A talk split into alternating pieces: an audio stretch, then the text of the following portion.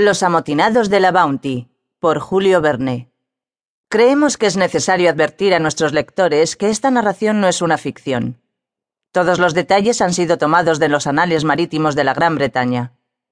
En algunas ocasiones la realidad nos proporciona hechos tan maravillosos que ni la propia imaginación podría adicionarle más elementos a la historia. El abandono. Ni el menor soplo de aire. Ni una onda en la superficie del mar. Ni una nube en el cielo. Las espléndidas constelaciones del hemisferio austral se destacan con una pureza incomparable. Las velas de la Bounty cuelgan a lo largo de los mástiles. El barco está inmóvil. Y la luz de la luna que se va perdiendo ante las primeras claridades del alba ilumina el espacio con un fulgor indefinible.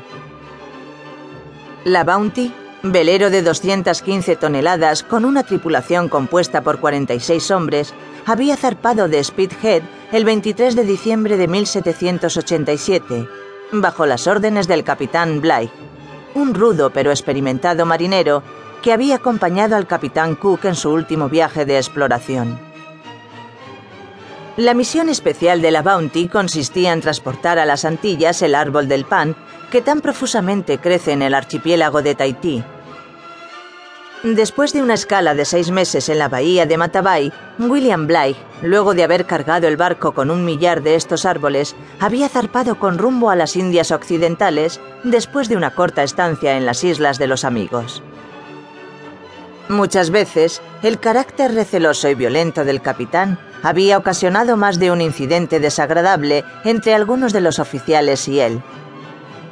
Sin embargo, la tranquilidad que reinaba a bordo de la Bounty al salir el sol el 28 de abril de 1789 no parecía presagiar los graves sucesos que iban a ocurrir.